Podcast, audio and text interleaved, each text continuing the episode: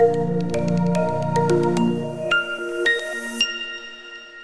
guys, and welcome to the compliance podcast of Baker McKenzie Caracas, a place where we talk about compliance, we talk about anti-money laundering law, laws, regulations, and we also talk about ESG. We talk about the impact of those regulations and environmental regulations within the life of companies. Now we are aware that the EU is moving fast into making specific regulations on this subject, and we have a great guest today to talk to us about this. Uh, Graham Stuart. Graham, how are you? I'm very well, thank you. How are you doing?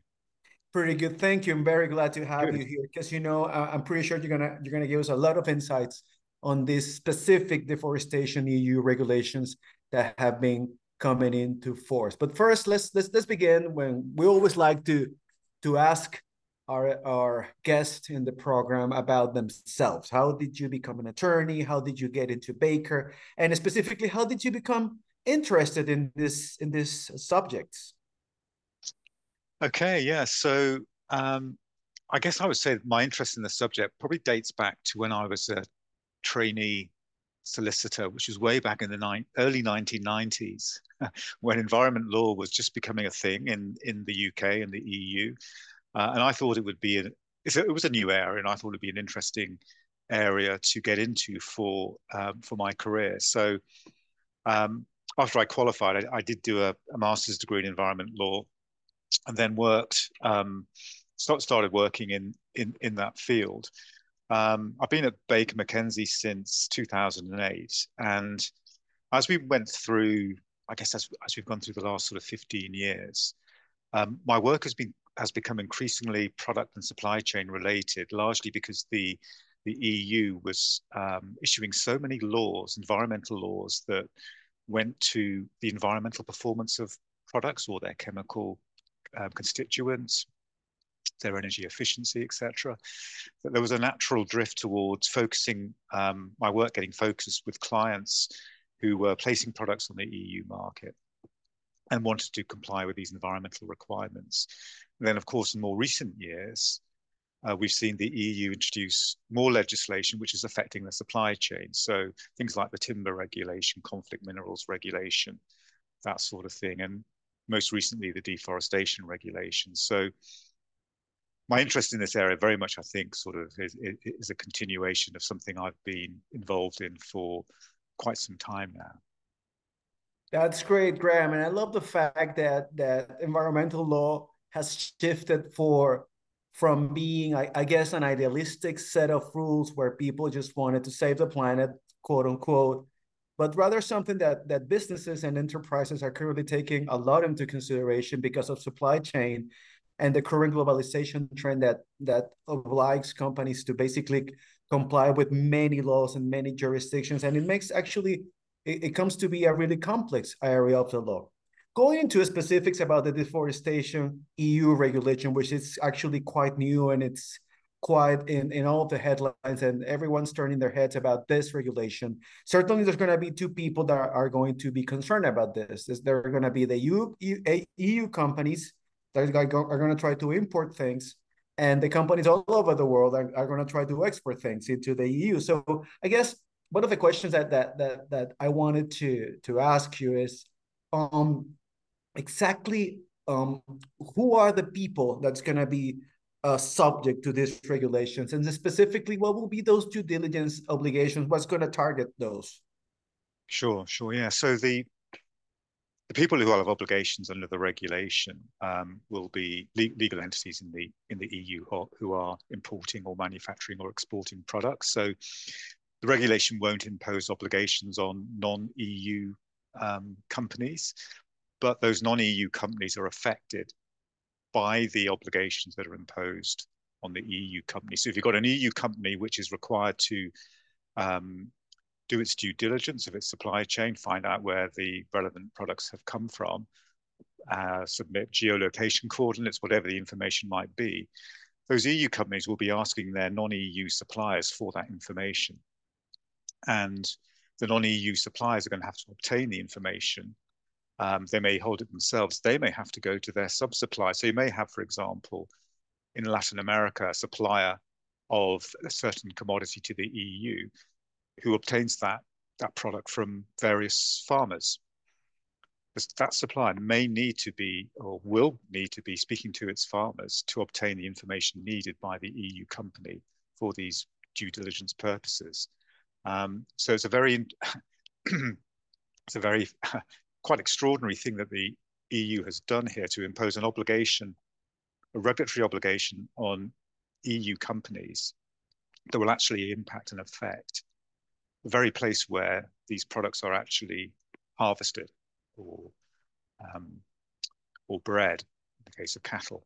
So it's very wide ranging in terms of its global reach. This particular regulation. Yeah, I think I think I think that's a global trend in certain areas of the law where you know those those money centers or power centers of the world, if you want to put it that way, are currently undergoing uh, reformations of their legal system whereby they try to impose their rules on other jurisdictions, not necessarily because they want to rule the world, but rather just because they want to impose specific standards to the products that are coming into their country. Then that makes total sense. And in that regard, I just want to make sure that we understand is everything included in this deforestation regulation or just certain commodities? How, how, how does that work? Yeah, it's just, it's just certain things. So the seven commodities which are in scope of the regulation, so that's cattle, cocoa, coffee, palm oil, rubber, soya, and wood. But then you have to look at, at the specific regulation um, because the only products that are affected by the regulation are those that are listed in Annex 1. So Annex 1 of the regulation contains a list of relevant products, um, giving the description of the product and its CN code or its HS code, the Harmonized Standard Code. Um, and it's only if the product that you're dealing with is listed in the regulation in, the, in that annex that the due diligence obligation applies. So just to give you an example, perhaps, um, in that annex, uh, oil palm is listed as one of the relevant commodities, and it's got maybe a dozen CN codes, HS codes for different products, um, which oil palm is used for. So, for example, it has um, palm oil and its fractions, which is uh, HS code 1511. So, if you're handling that product, it's in scope of the deforestation regulation. However, soap containing uh, palm oil is not covered. So the CN code for SOAP is 3401. That's not in the annex. So you very much have to look at the look at the commodity that you're that you're handling, look at that annex, look at those HS codes and determine whether what you've got is listed. If it's not listed, you're out of scope. So this seems to be like a really complex regulation in terms of understanding how to apply those to your suppliers. And, and I, am wondering yeah. whether whether companies will have some time to adapt and request the information, or will this something be it, will, will this be something that will be applied immediately? How will this work? Yeah, so um, I mean, the the obligations to conduct due diligence on these EU companies and to have submitted a due diligence statement confirming that the relevant products are deforestation free. That doesn't start till the end of next year. It's actually the 30th December 2024. But we've already got EU clients now who are beginning to uh, do what they need to do to get ready for that deadline at the end of next year. So they are working out what commodities, uh, what products they handle, which are listed in the in the annex. Um, they they are mapping out their supply chains and trying to work out where these products come from, and they're also beginning to speak to their suppliers to make sure that the suppliers are aware of what is what what is coming. But it clearly, as you say, it's a complicated exercise to work out what is covered, what is covered, and from where in the world it's it's it's coming from, and the and the nature of the questions that you're going to have to be asking of your supply chain to get the the information that you need in time for the end of next year. Um, so yeah, so those that assessment is already we've already seen it being started by quite quite a few clients in the in the EU. And Graham, with respect to that assessment, uh, I believe uh, it, it is very likely that the Deforestation Act has some sort of, uh, I guess, standards or reference to what should companies be reviewing in their suppliers. Is, is there a specific standard for this? Is there specific I, I guess matters that people need to be aware of? Because that will take me to the other part of the question, which will be, well, we are on the other side of the world, so what are we looking at? Are, are we should be worried. I mean, uh, how how will that work? What are those yeah. standards? okay, so there's probably two main ones um, that the EU companies have to establish. One is that the um, the relevant products are deforestation free, um, and um, that means that they've been uh, that they've not been produced on land that's been subject to any deforestation since uh, the end of 2020. Um, in the case of wood, also, also the, the, land hasn't been subject to forest degradation, but you've the EU companies have basically got have got to ask questions to establish that the relevant product is deforestation free, um, taking into account those deadlines, 31st December 2020. Um, and they've also got to establish that the, um, the relevant products have been produced in accordance with certain listed legislation, um, types of legislation in the country of production. So that could be land use rights, environmental protection, human rights, labor rights, those sorts of things. So there's two main elements. Is it deforestation free? Has it been produced in accordance with that, uh, with, with that relevant legislation? And in order to, this is this is where the questions start coming from the EU companies to the to the suppliers. In order to uh, do that due diligence assessment, um, the EU companies have to collect information from their supply chain. So that's going to include things like the country of production, which parts of the country. Um, critically, what are the geolocation coordinates of the plots of land on which the um, commodities were produced? What is the date or time range of production? You know, what is the harvest date? Um, what is the name, address, contact details of the business that supplied them?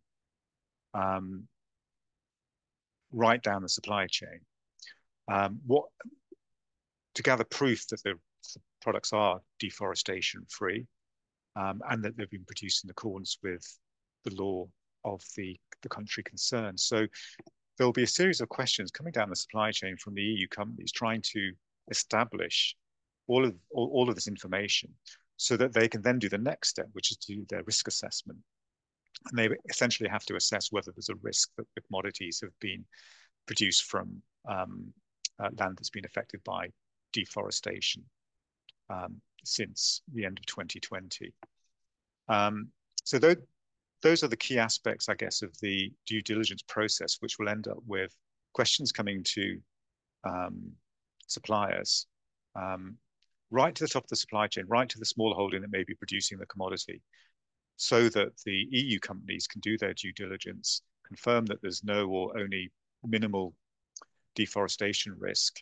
And the final step for them is to issue a due diligence statement confirming that they've conducted the due diligence and everything is okay. So you mentioned that there's going to be a, a, a, ranking of sorts for risks uh, based on, on the, the documents provided by companies. So basically, you're going to rank jurisdictions, I'm guessing. So um, there's, I think there's two elements to that. What, what one is that the um, the entity in the EU will be assessing the information it's got to do its own risk assessment. Does it feel confident confident that the uh, the relevant products have not been um, uh, produced uh, in a non-compliant way? The other side of this is, in terms of risk, is that the the regulation contains um, a provision for the European Commission to um, introduce a risk system where it can rank countries or parts of countries as high risk, standard risk, or low risk. Um, so a high risk country, country would be one which the European Commission has identified as having a high risk uh, of, of um, deforestation. Now, this is quite controversial, and you certainly don't want to be a country that's been ranked as high risk. So there's quite a lot of opposition to this. The latest I've heard is that it's very unlikely that the European Commission will actually come up with this risk system, will, will issue this list before the regulation takes effect. Because I think it will take them quite a while to work out where all, all of the countries fall. So at the moment, we're looking at all countries just being classified as standard risk, um, that sort of middle band. Um, I should just perhaps explain what the implications are of a country being risk being being ranked as high, low, or standard risk. Um, it goes to two things. One is the frequency with which regulators will check products coming into the EU. Um, I'll come back to that in a moment. The other impact it has is that for low risk countries, operators don't, uh, companies in the EU that have obligations to do due diligence.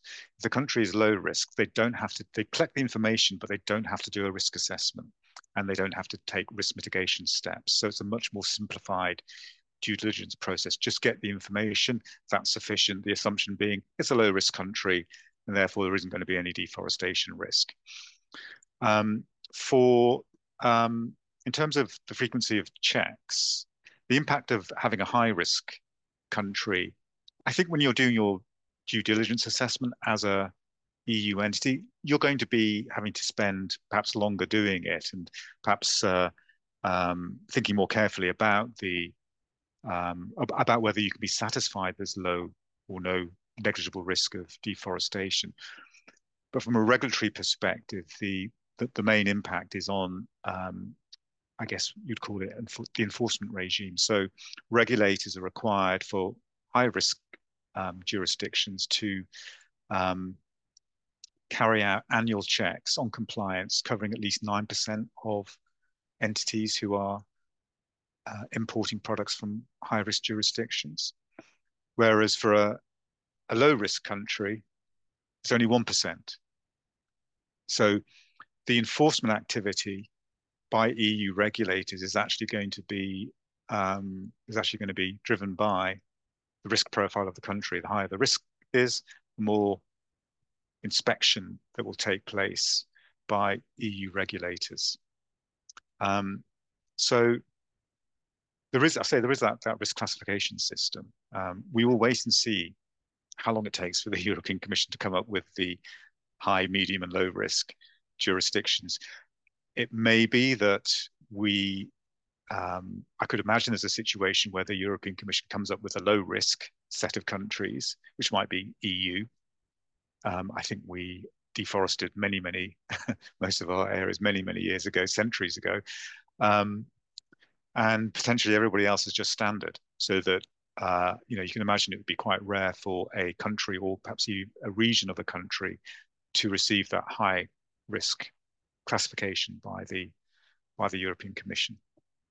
Well, I, am guessing that in practice, this will put a burden on suppliers, specifically in Latin America, would because they will have to comply with a lot of things, and those companies that are actually in non-compliance with regulations or that somehow um, are obtaining certificates by means not necessarily legal uh, will certainly be in a sort of a predicament to now yeah. be competitive be competitive with respect to the EU market and that's a really important thing. So so Graham now thinking about the future let's let's let's do the exercise. Do you think that this regulation will be enforced strictly immediately or do you think they're going to wait? And my second question with respect to the future is what other regulations are currently on, on the on the tube uh, are currently in, in, the minds of legislators in the EU with respect of this specific set of rules. I'm, I'm referring to rules where whereby the EU basically says, you know, if you want to import products, you need to comply with this and that. Do you do you foresee other kind of, of regulations of the sort different than the yeah. deforestation one that we just talked about? Yeah, yeah. Okay, so taking the taking the um, enforcement question first. So what, what happens at the 30th December 2024? Um, the way it's supposed to work is that, is, is that from that date forward, for imports coming into the EU, um, there would need to be a due diligence statement produced for those imports. And the way it should work is that customs officials are, are able to check that from day one, from the 30th of December, they can check whether something coming into the EU, which is a relevant product, has got a uh, due diligence statement. So there's there's the um, the customs electronic IT system, which will be connected to a new information system which the Commission is developing for these due diligence statements. So the idea is that customs officials can check that there is a due diligence statement for that particular shipment, for that particular commodity. So I could imagine those, provided that the, the IT system is set up in time, and that's not guaranteed. I can imagine that those checks will start being made from day one, and that if a if a commodity does not have a due diligence statement produced by the EU entity, it may not be allowed into the um, EU. So there's that element of compliance. Is there a due diligence statement? Um, yes or no?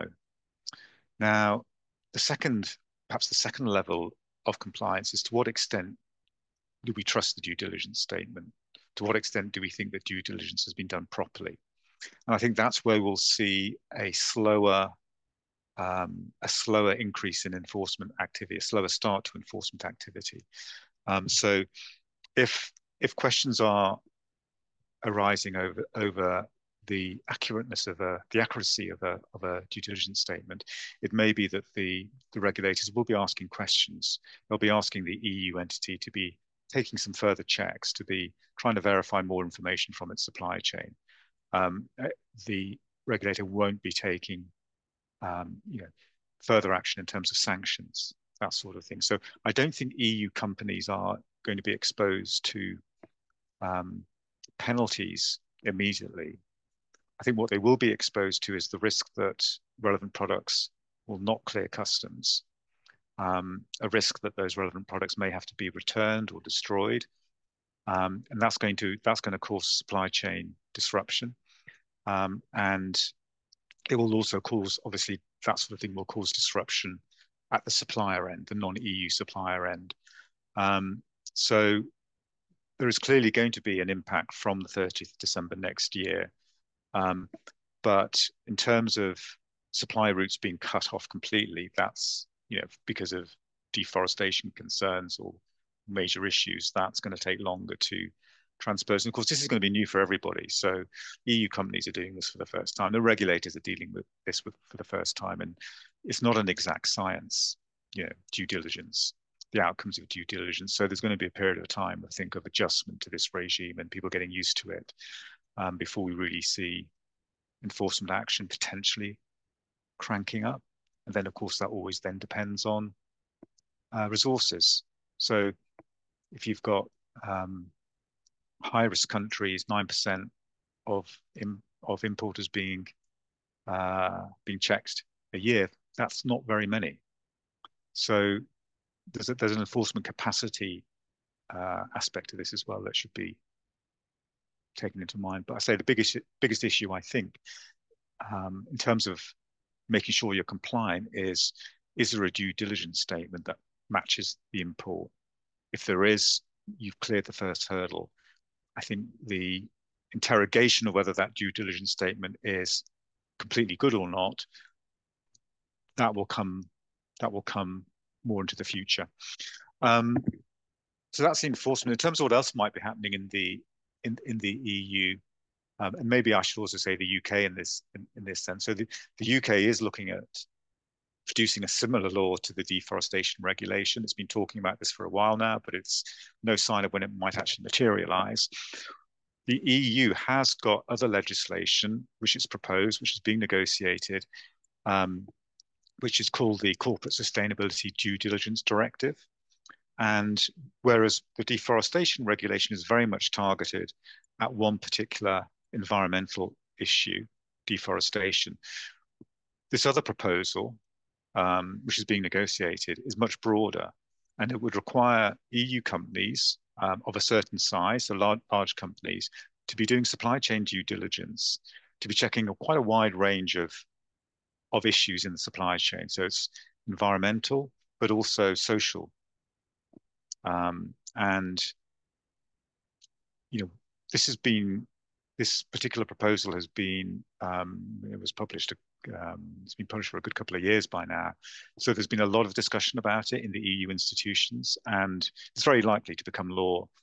Um, and I would expect it to perhaps be agreed at some point next year. Um, and then it will enter into force and become applicable um, in a few years' time. But that's what we're seeing now with the deforestation regulation. I think it really is just the start of the EU wanting to make sure that we in the EU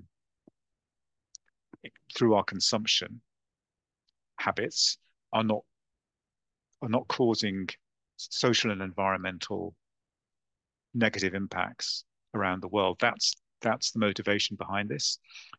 Yeah, the EU is a major consumer of resources, um, and the the uh, European Commission and the EU institutions don't want EU consumers to be responsible for degradation around the world because of our consumption habits. That's that's the driver behind this.